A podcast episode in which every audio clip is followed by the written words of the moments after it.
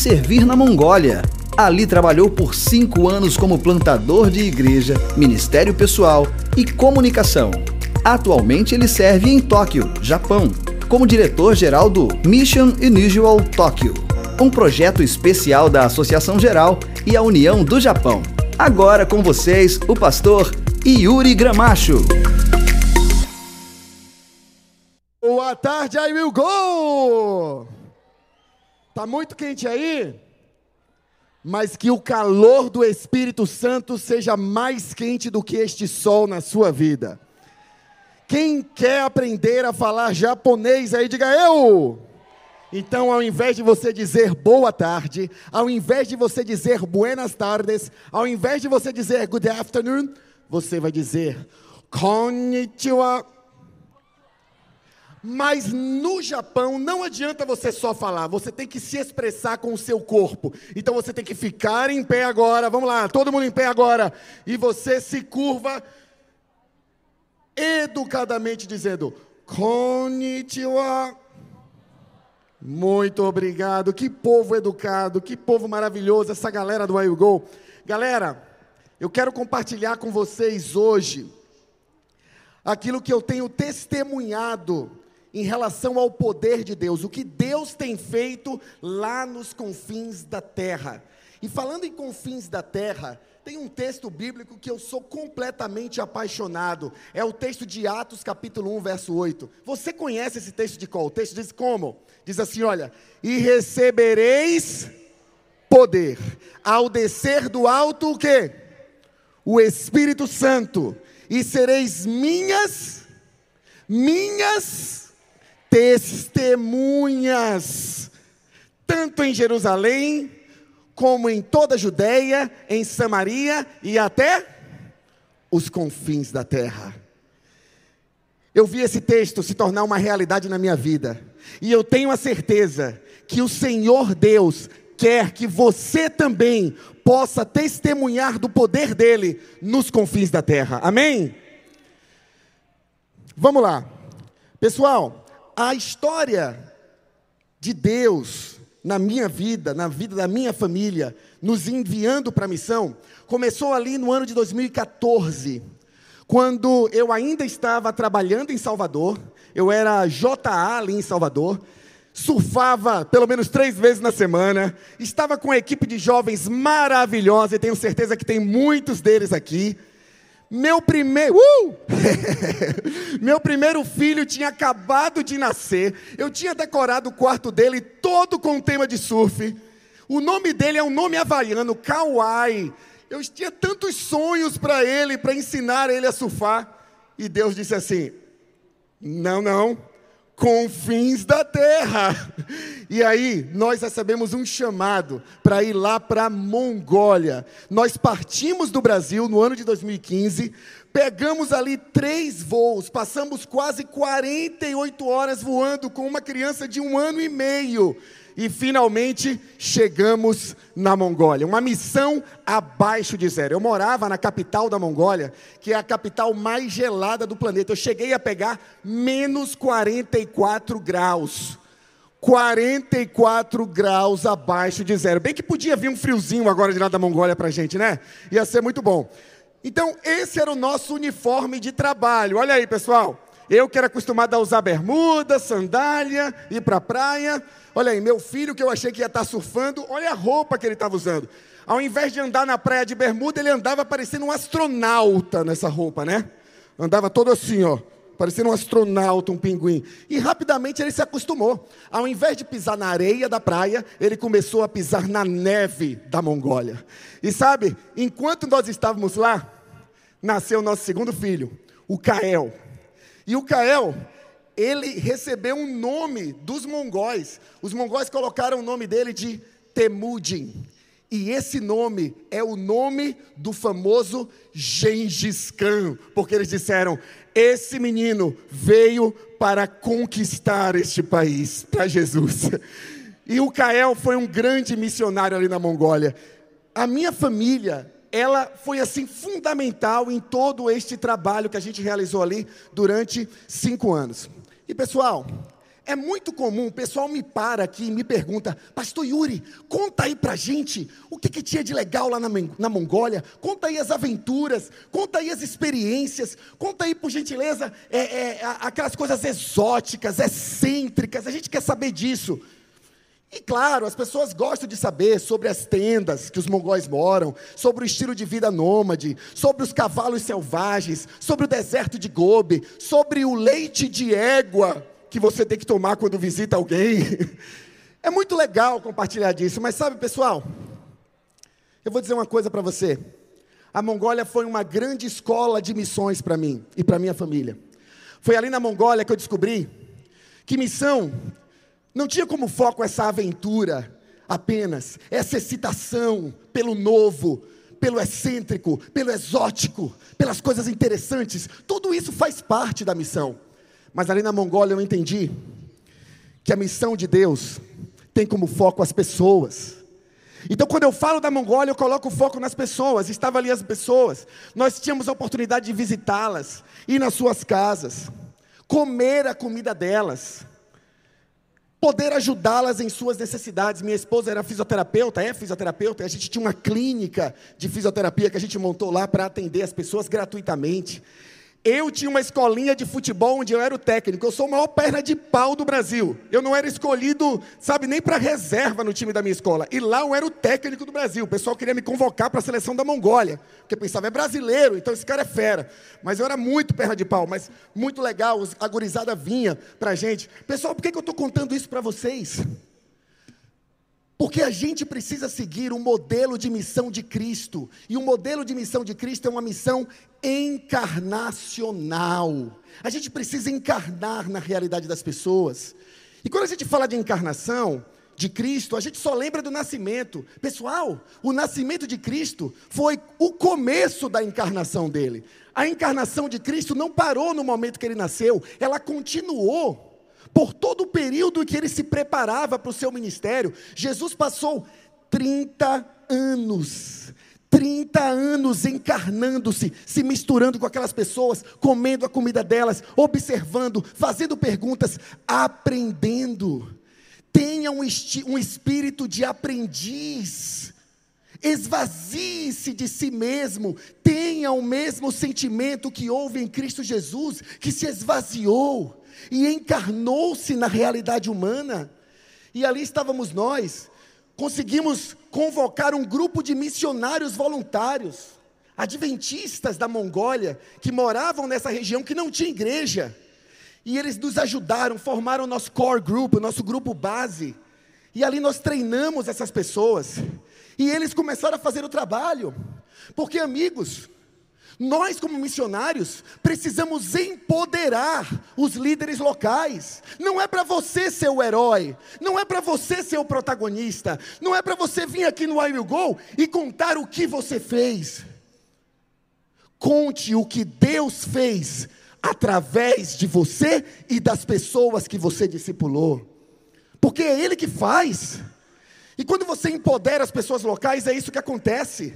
Essas pessoas conhecem a sua comunidade, elas conhecem a língua local muito melhor que você, elas conhecem a cultura, e elas começaram a convidar as pessoas. Olha só quanta gente veio na primeira reunião, e a gente começou a falar da história de uma jovem chamada Maria, e que estava noiva de um outro jovem chamado José, mas que antes de se casar, ficou grávida. E as pessoas faziam. Ah, ficou grávida antes de casar. Foi. E sabe o que é melhor?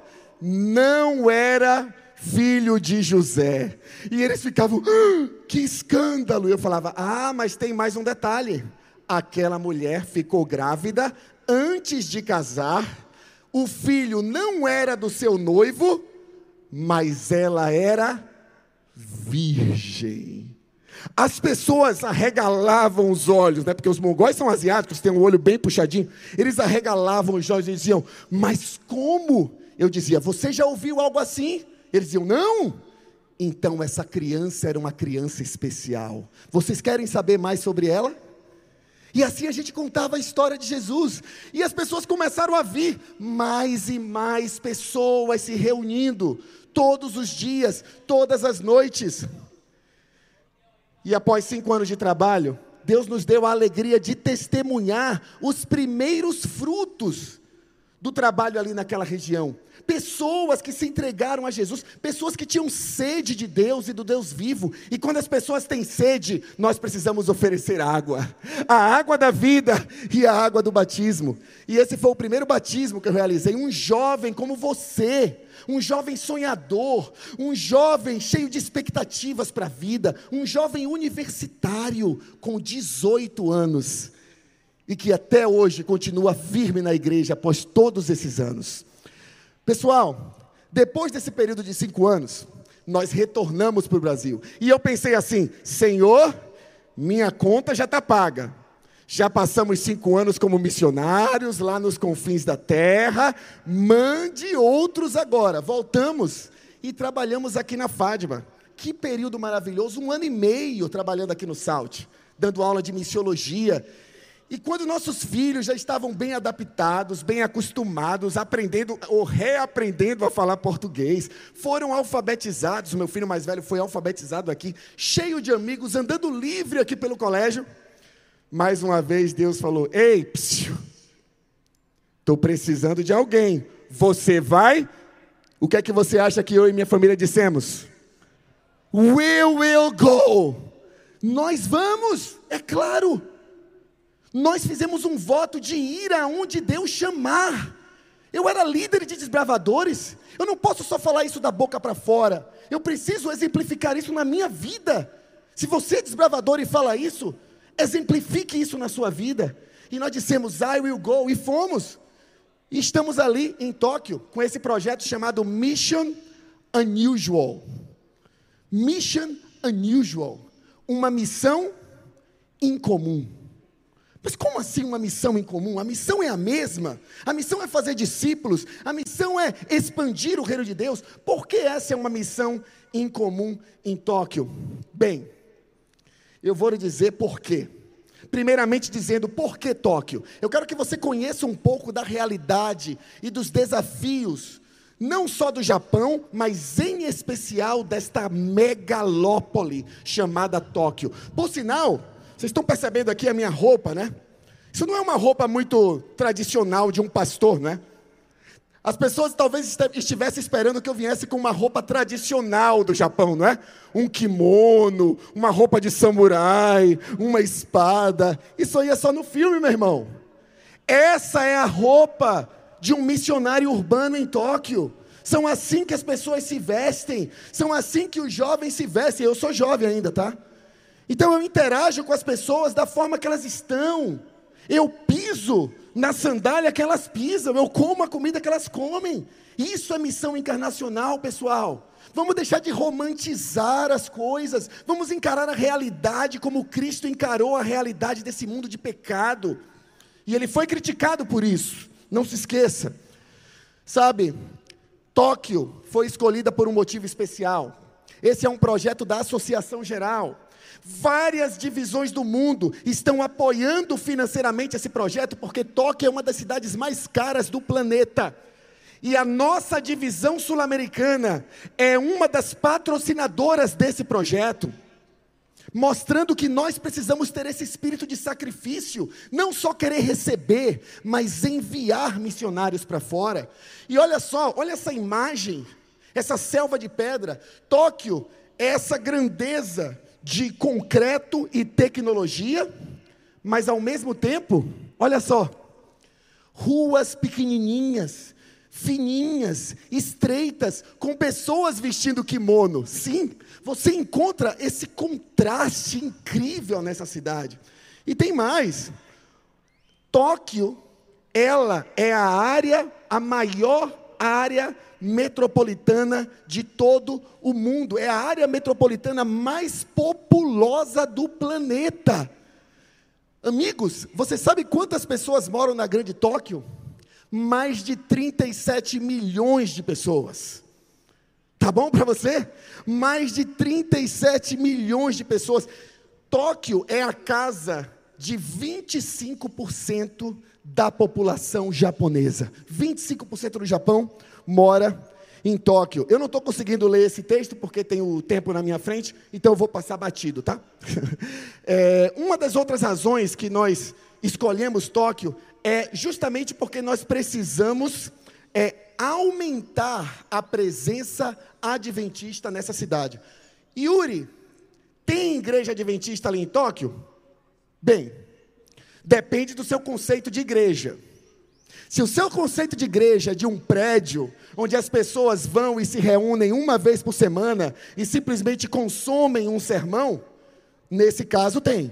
Agora, se o seu conceito de igreja é o conceito bíblico de uma comunidade de fé que vai junto em missão com Deus, aí eu tenho as minhas dúvidas.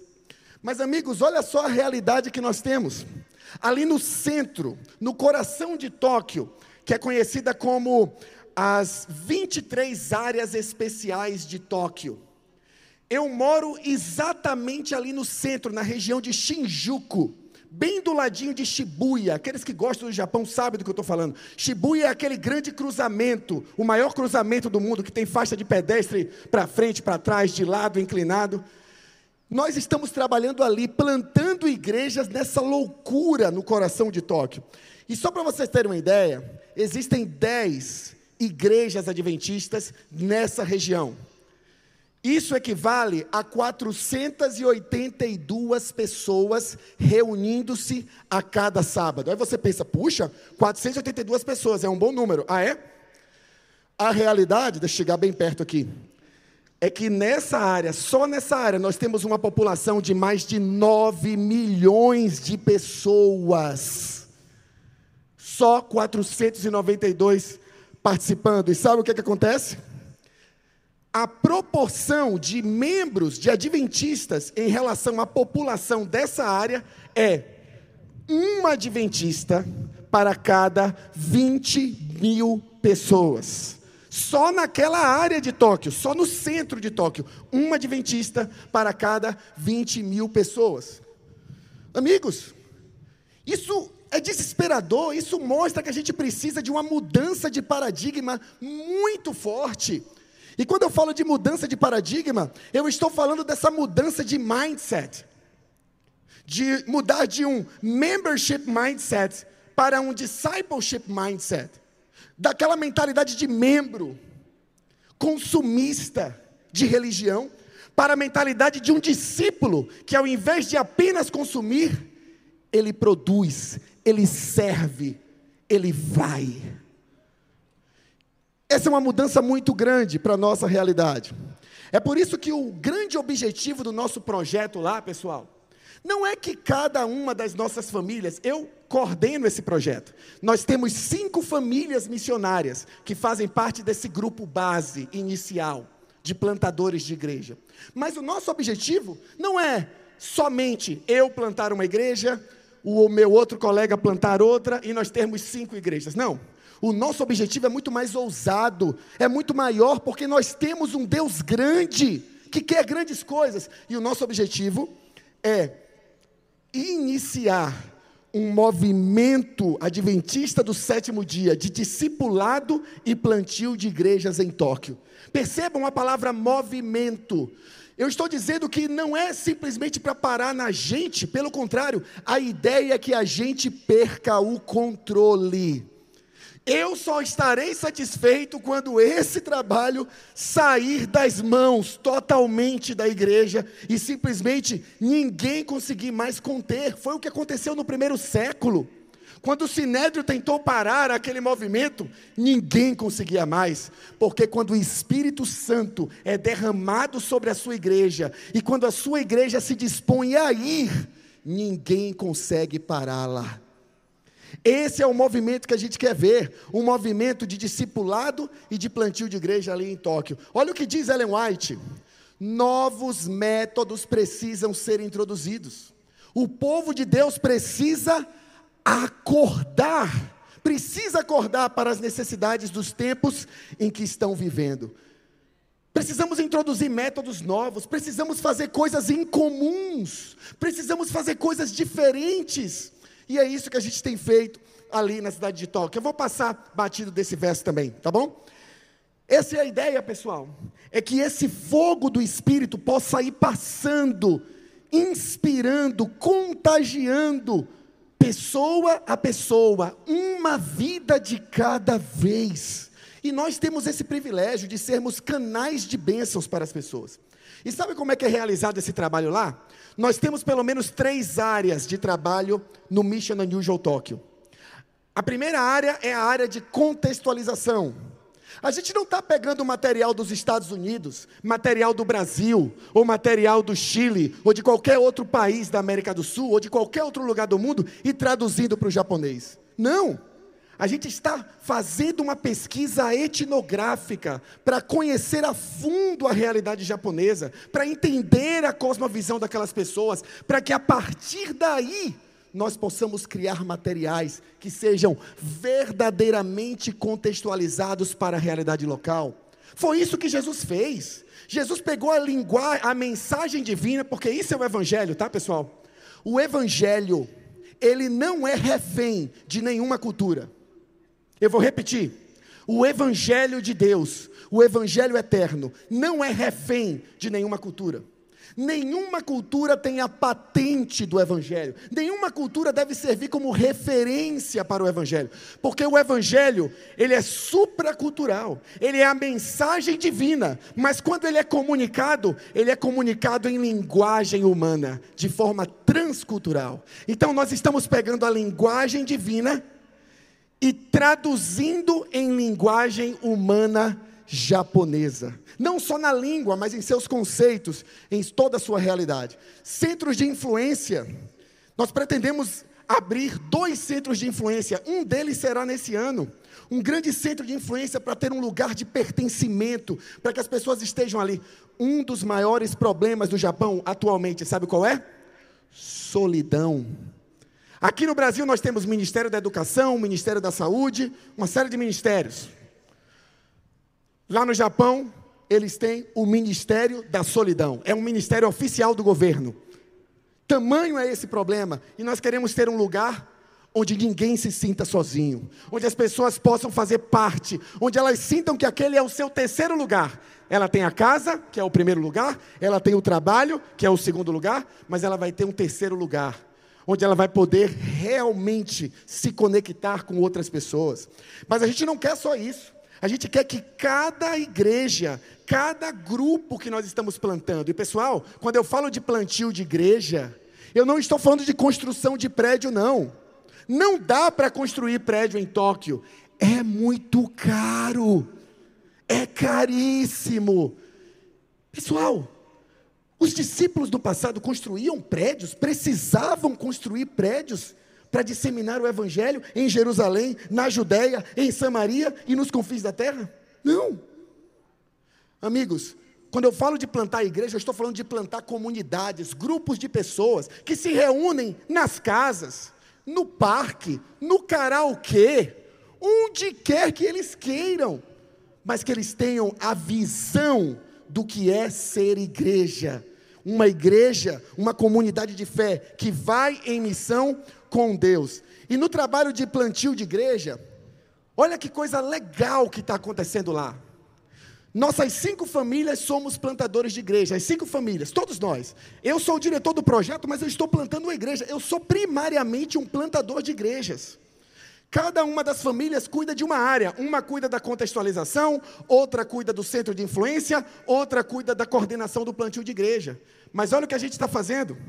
A gente orou a Deus, fez um assessment, uma avaliação de jovens, de pessoas que estavam na igreja e que desejavam e que desejam ver mudança em Tóquio. E a gente convidou essas pessoas para passarem um ano com a gente. A gente falou assim: ó, venha e veja o que a gente está fazendo, experimente junto com a gente. E a gente começou a trabalhar com elas numa residência. Não é residência médica, é residência de plantio de igreja. Porque não é só treinamento que a gente está dando para eles durante um ano quatro módulos. Mas enquanto eles aprendem, eles colocam em prática o que estão aprendendo. Então, isso é uma residência. E agora nós concluímos o primeiro ciclo de residência. Olha a galera aí participando. Tem gente até sentada no chão, ó. Isso é contextualização. O pessoal prefere sentar no chão do que na cadeira, né? Isso é japonês 100%. E depois de todo esse trabalho de um ano e muita oração, esse é o primeiro grupo que nós temos formado ali. Um grupo de 12 plantadores. Amigos, há mais de 30 anos não é plantada uma igreja em Tóquio. Há mais de 30 anos não é plantada uma única igreja em Tóquio. Vocês já imaginaram o que Deus pode fazer através desse grupo de 12 pessoas? Coincidentemente, o mesmo número daquele pequeno grupo de dois mil anos atrás. A gente não teve essa intenção. Simplesmente a gente começou com 15 e terminou com 12. E a gente está realmente assim muito esperançoso de que Deus vai realizar grandes coisas através dessas pessoas. Nós temos aqui alguns objetivos com o Mission Unusual, que é iniciar esse ministério estratégico de oração. Em cada um desses grupos tem um líder de oração, porque nós aprendemos com os japoneses que antes de qualquer coisa, todo o trabalho tem que ser feito sob o poder da oração, com o joelho no chão. Cada uma das nossas novas igrejas terá um líder de oração. Nós teremos ali, nós temos ali pessoas que são mentores desses plantadores de igreja. Eles continuam apoiando o plantador de igreja em todo o processo, eles não estão sozinhos. É, nós estamos produzindo, ou melhor, plantando igrejas contextualizadas para a realidade japonesa. Estamos produzindo materiais contextualizados para o discipulado. São objetivos. Estabelecer dois grandes centros de influência e que cada uma dessas igrejas também seja um centro de influência. E por fim, estamos criando essa visão unificada para que isso não seja só um projeto de estrangeiros, mas que esse seja um projeto abraçado por todo o povo japonês. A gente tem esse sonho, pessoal. A gente quer estabelecer esse DNA missionário em cada uma dessas igrejas, para que esse trabalho continue muito tempo depois dos cinco anos do projeto. Nosso projeto tem cinco anos. A gente não tem muita expectativa nesses cinco anos de realizar grandes coisas. A gente não quer sair de lá tirando foto e apresentar um relatório dizendo plantamos 300 igrejas. Isso é irreal. Isso é triunfalismo barato. Nós queremos trabalhar sob a orientação do Espírito Santo para que depois dos cinco anos esse projeto continue independente da presença de missionários estrangeiros. Todas as vezes que eu estou trabalhando no Japão e quando eu trabalhei em Tóquio, eu tinha um objetivo como missionário. Sabe qual é o meu objetivo como missionário transcultural? Ao trabalhar com os locais? Me tornar desnecessário o mais rápido possível.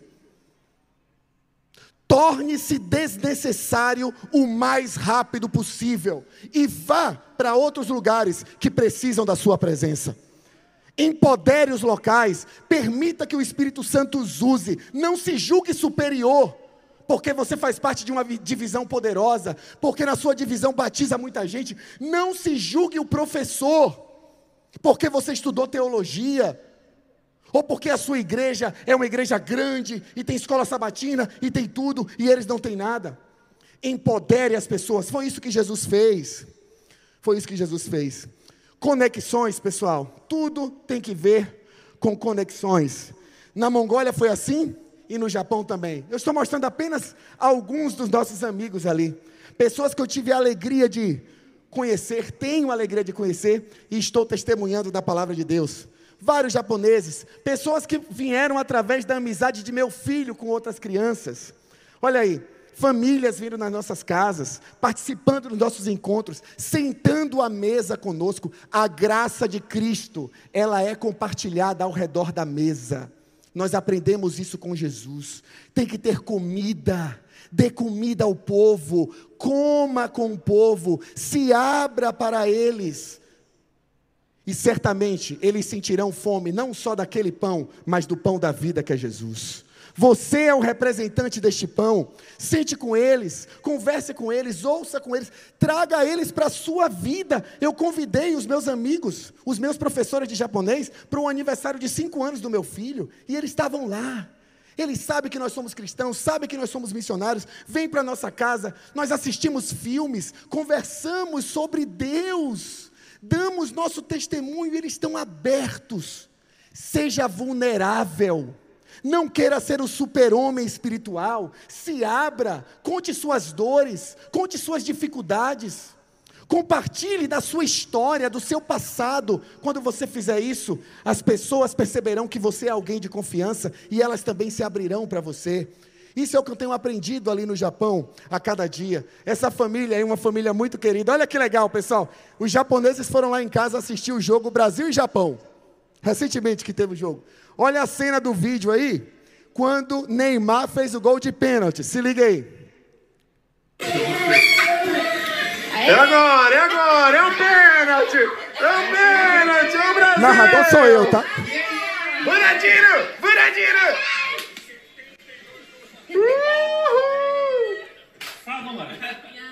Bora, Neymar! É o gol! É o gol! É o gol! Ah! Olha a reação dos japoneses torcendo pro Brasil. Vai, meu filho! Vai, meu filho! Vai, meu filho! Foi a primeira frase que o meu amigo Yamashita-san aprendeu. Vai, meu filho! E eu estou dizendo para ele: vai, meu filho! Vai, meu filho, para Jesus! Vai, meu filho, para o céu! Vai, meu filho, para o reino de Deus! Pessoal, Você sabe que não é a igreja que tem uma missão, é a missão de Deus que tem uma igreja. É a missão de Deus que inclui a igreja. E eu e você somos chamados para cooperarmos com Ele nessa missão. E isso é tão importante, sabe por quê?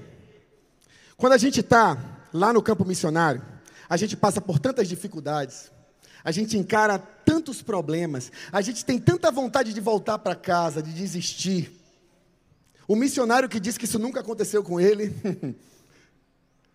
sabe, é muito importante a gente ter a certeza de que nós estamos nas mãos de Deus, porque muitas vezes, pessoal, o maior erro de um missionário é tomar a missão nas suas mãos.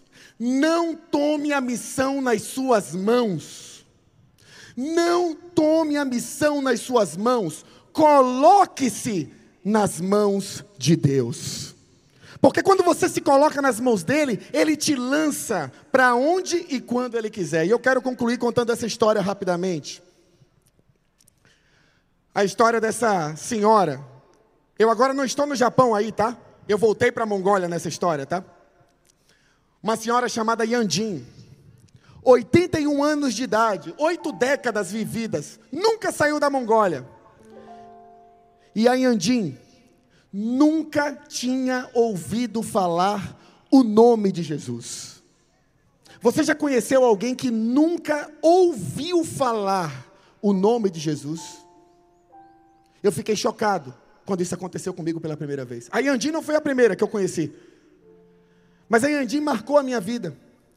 Porque a primeira vez que ela ouviu o nome de Jesus, saiu dos meus lábios. E eu senti que eu não, não, não merecia aquela, aquele privilégio. A primeira vez que eu falei, Jesus, contando aquela história, ela olhou para mim e falou assim: Quem é esse? E ali eu vi o Espírito Santo trabalhando na vida da Yandim. Mas antes dela, eu ia trabalhar naquela região ali de Tóquio e todas as vezes eu passava por cima de um rio congelado. Tá aí o rio. Dá para ver, pessoal? Dá para ver? Isso é um rio, tá? Não é uma pista de patinação, mas é um rio que fica congelado nove meses do ano. Todas as vezes eu passava por cima de uma ponte de, de, de ônibus, porque eu não tinha carro, andava de ônibus, menos 40 graus, se lembre. Com meu filho de um ano e meio e minha mulher. Grávida depois. E a gente passava por aquele rio, e todas as vezes, pessoal, eu olhava pela janela e eu via uma casa. Uma casa em cima de um monte. E aquilo me chamava a atenção. Jesus certa vez disse: Ninguém pode esconder uma cidade edificada sobre o um monte.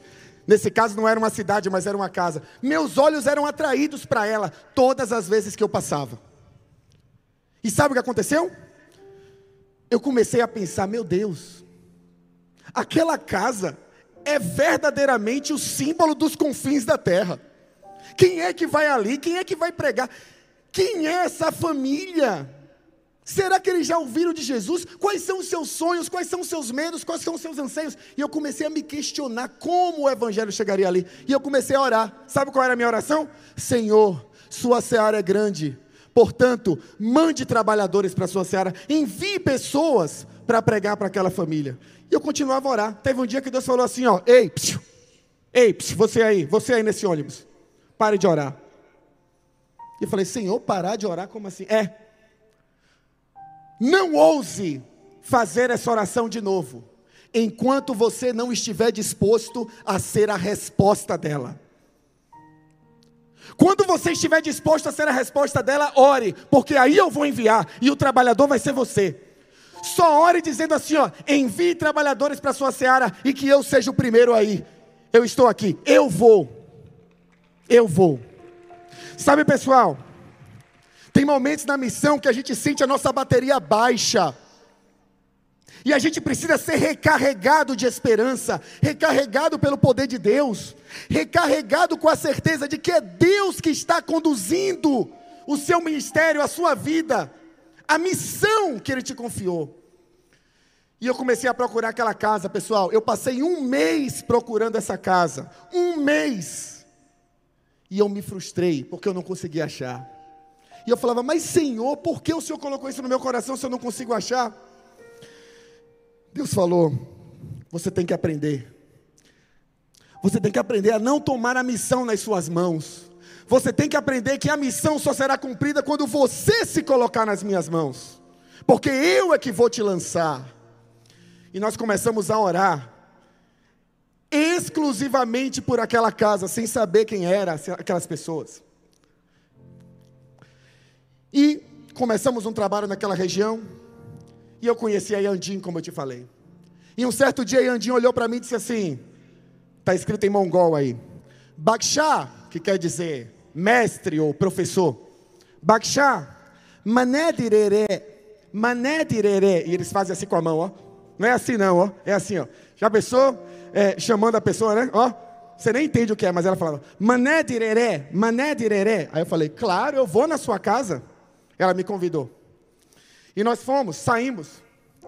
Passamos ali 10 minutos andando, 20, 30, 40, 50 minutos andando. E eu falei, meu Deus, essa casa não chega, essa mulher anda todos os dias, essa, essa quantidade de tempo para chegar aqui no, no nosso, na nossa comunidade. E quando finalmente nós chegamos no rio, eu falei, opa, chegamos no rio.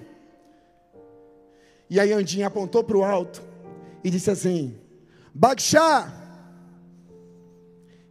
in Maned.